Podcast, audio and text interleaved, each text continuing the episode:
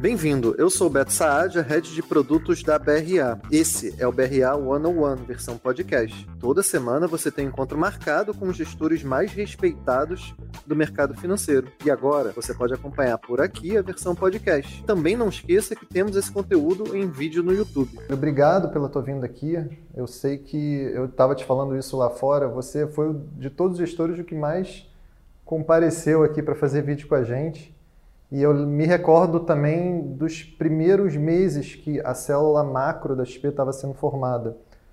É, eu me recordo que uh, a asset da XP, que é a XP Gestão, sempre pelo fato da XP ter um DNA de bolsa, a XP começou com assets muito focadas em equity, muito focadas em ações. A gente teve o XP Investor FIA, teve o XP Long Short, XP Long Base e tudo mais.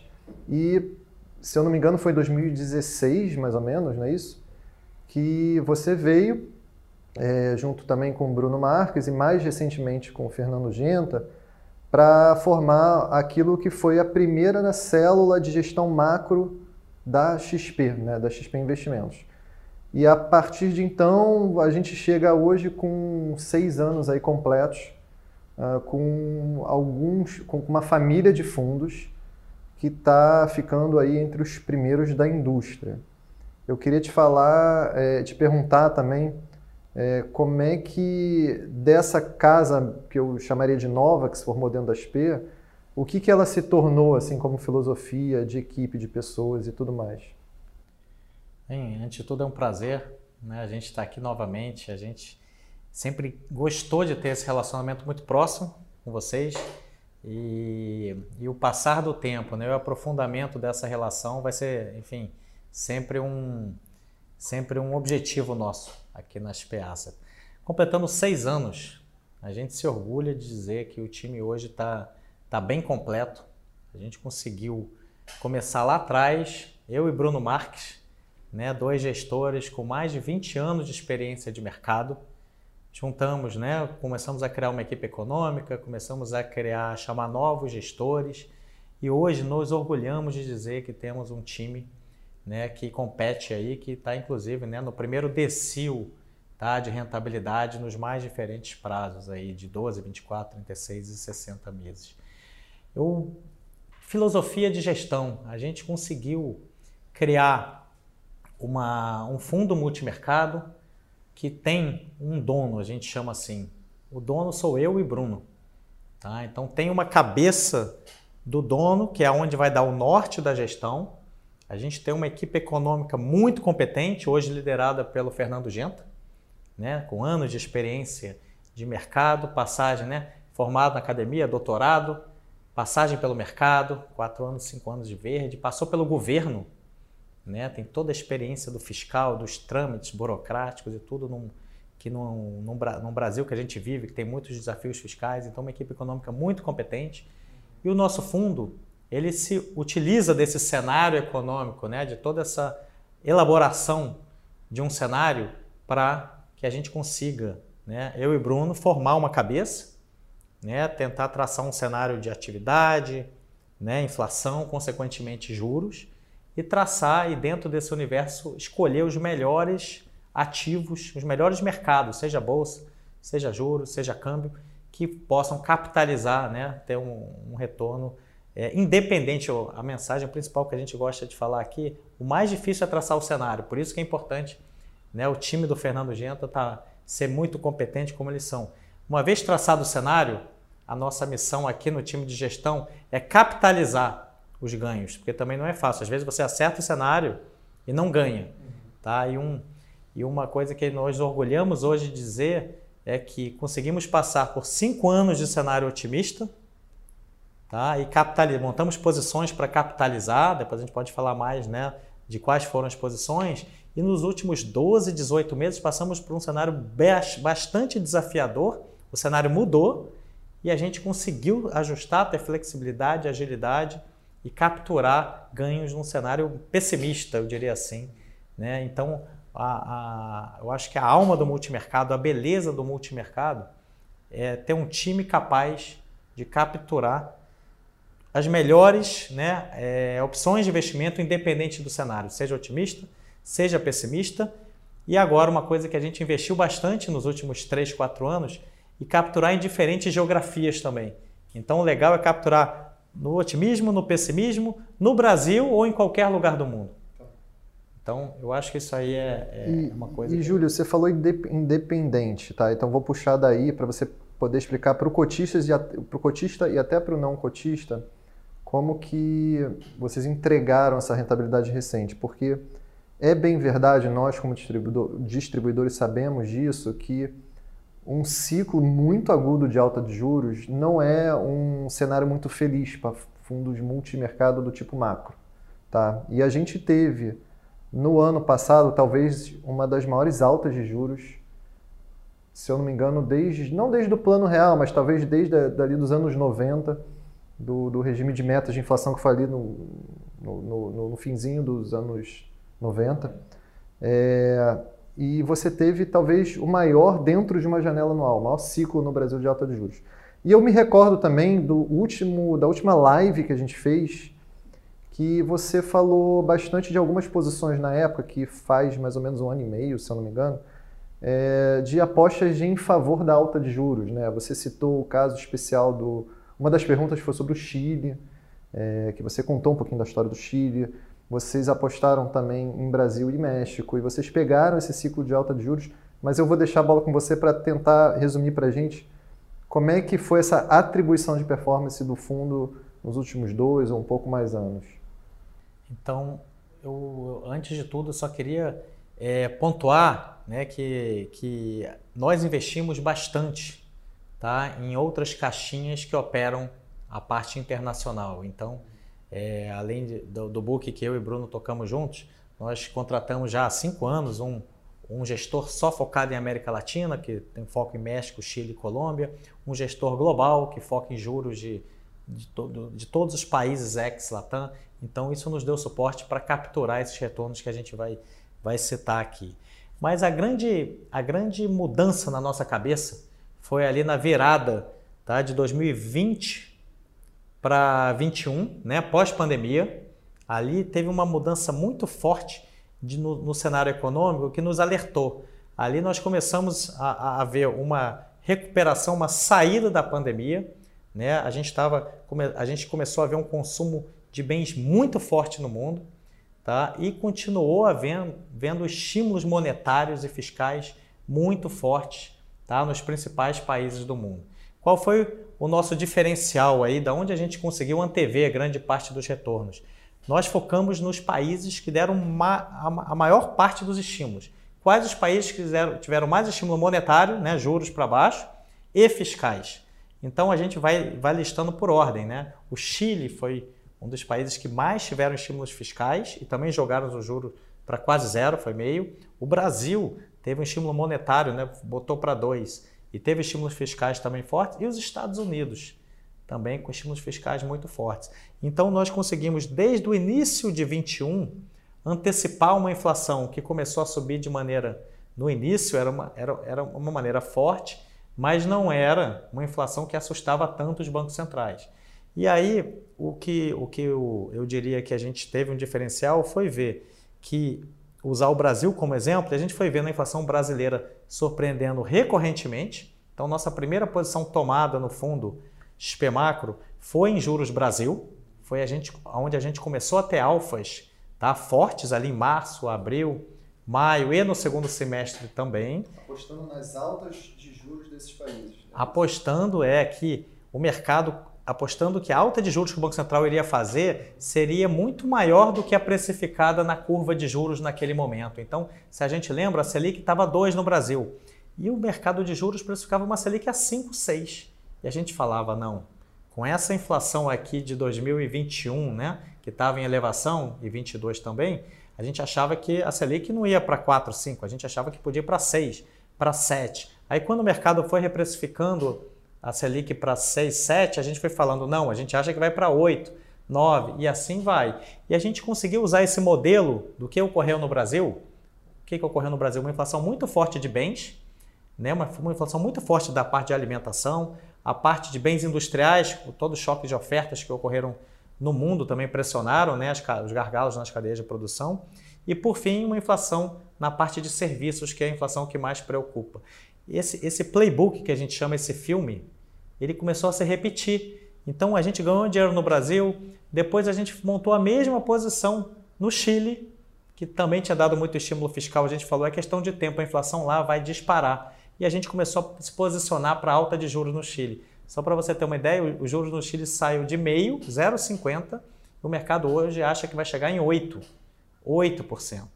Então, o México está acontecendo a mesma coisa. Saiu de 4, o mercado acha que vai chegar a 9.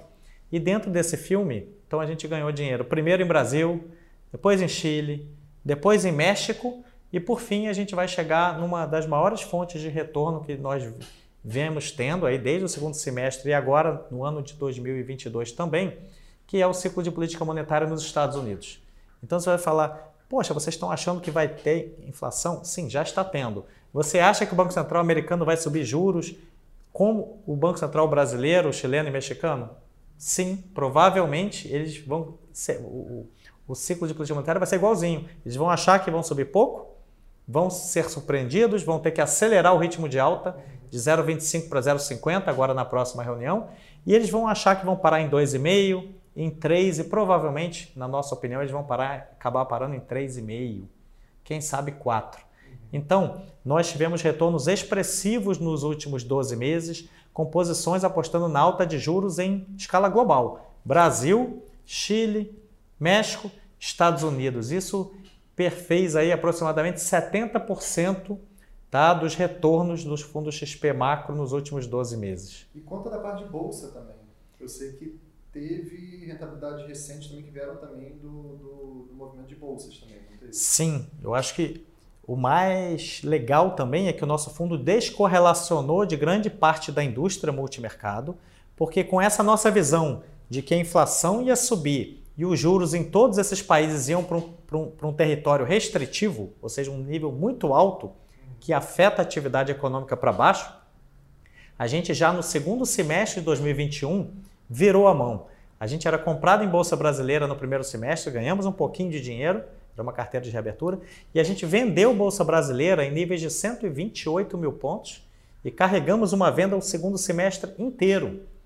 Tá? Então a gente foi zerar a posição de Bolsa Brasileira perto dos 103 mil, 104 mil.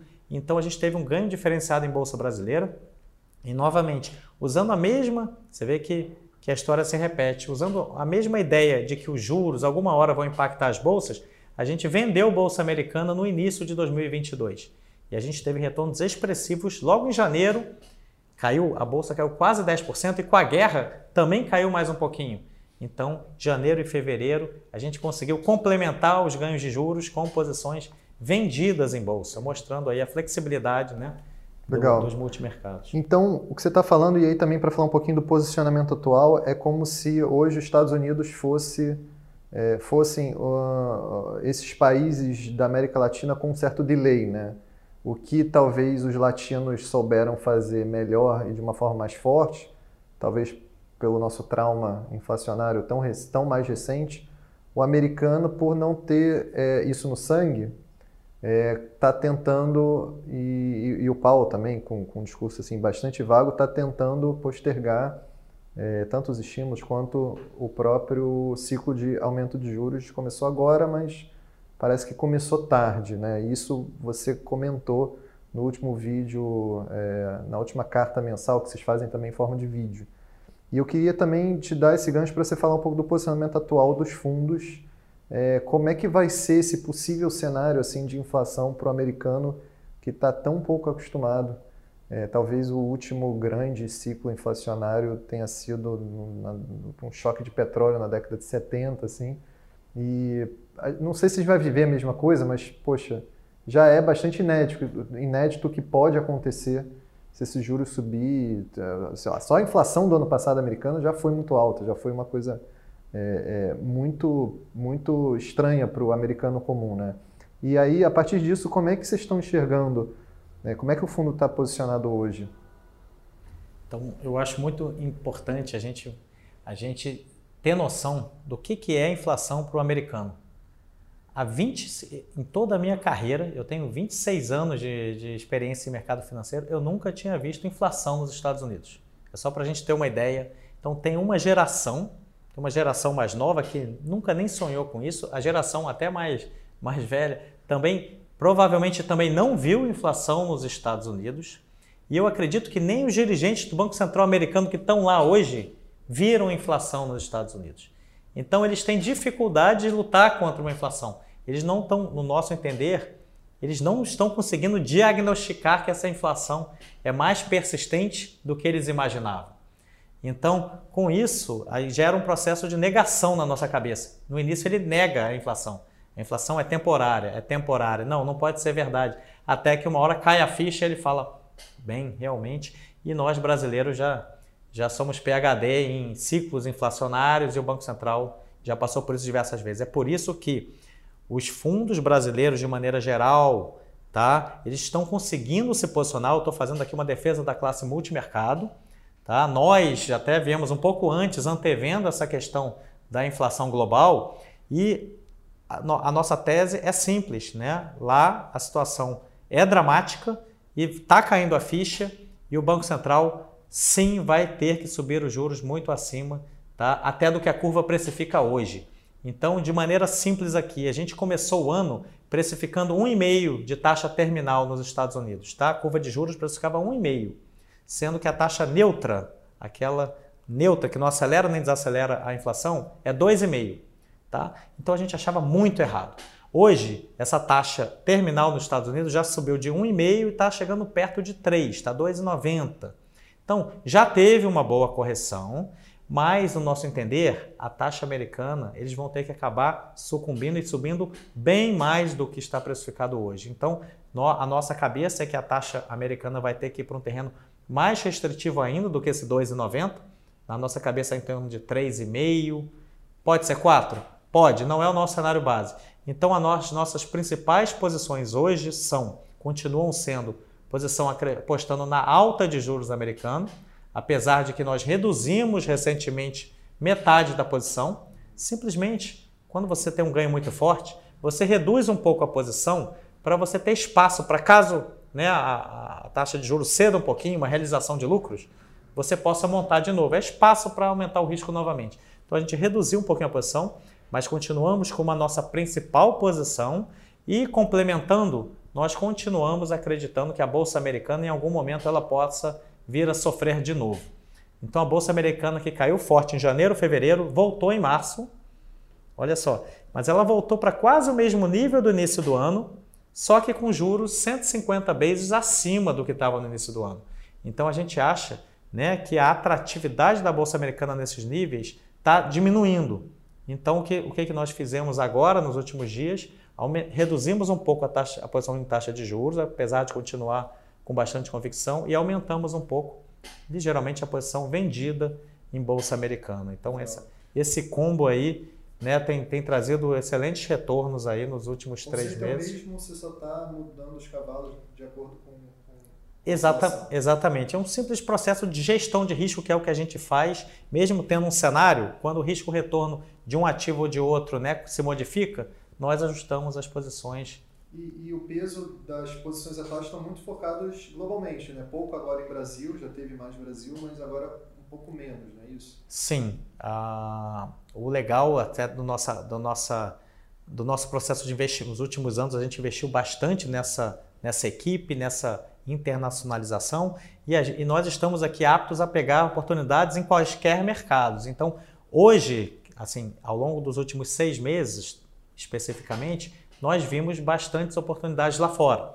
Então, de fato, a gente continua vendo e alocando a maior parte do nosso risco no mercado internacional recentemente. Em Brasil, nós estamos usando em torno de 25%, 20, 25% do risco. Basicamente, numa posição hoje, a gente acredita que o Banco Central vai acabar o ciclo de alta de juros agora, na próxima reunião. Tá? Então, a gente acredita que ele vai parar em subir 100 bases e parar o ciclo em 12,75 então, pela primeira vez, nós estamos começando a buscar posições aplicadas em juros reais. Então, compondo essa posição no mercado internacional, né, que é 75% do risco, temos um pouquinho de posição no Brasil, basicamente acreditando que estamos chegando finalmente no fim do ciclo de juros. Pô, tomara. Aqui no Brasil. E se tem uma coisa que eu acho que vale a pena o brasileiro ensinar para o americano é, é, como combater a inflação, né?